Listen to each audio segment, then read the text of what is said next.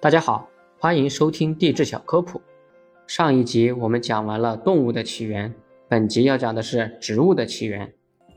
生命的起源是由化学物质构成的 DNA 和原生浆液。植物的开始是在距今二十五亿年前。地球史上最早出现的植物属于菌类和藻类，其后藻类一度非常的繁盛，直到四亿三千八百万年前，也就是在志留纪的时期。绿藻摆脱了水域环境的束缚，首次登上大陆，进化为裸蕨类植物和蕨类植物，为大地首次添上了绿装。在三亿六千万年前，裸蕨类灭绝，蕨类植物衰落，代之而起的是石松类、真蕨类和种子蕨类，形成沼泽森林。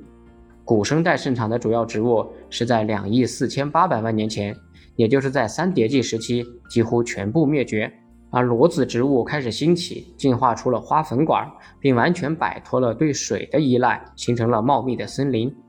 在距今约一亿四千万年前，白垩纪开始的时候，更新更进步的被子植物已经从某种裸子植物当中分化出来。进入新生代以后，由于地球环境由中生代的全球均一性热带、亚热带气候，逐渐变成了中高纬度地区四季分明的多样化气候。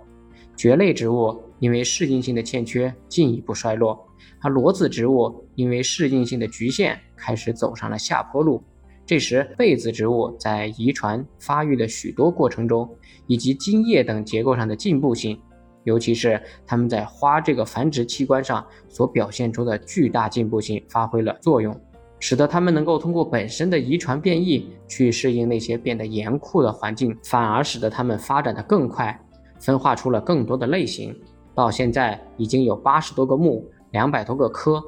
也正是因为被子植物的开花结果、花开花落，才把四季分明的新生代地球装点得分外美丽。根据估计，现存大约有三十五万个植物物种，被分类为种子植物、苔藓植物、蕨类植物和藻类植物。一直到二零零四年，其中的二十八万多个物种被确认。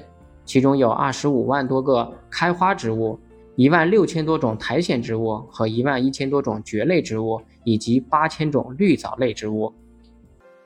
感谢您的收听，如果想了解更多地质科普，欢迎关注我的其他专辑。您的点赞和评论是我创作的最大动力。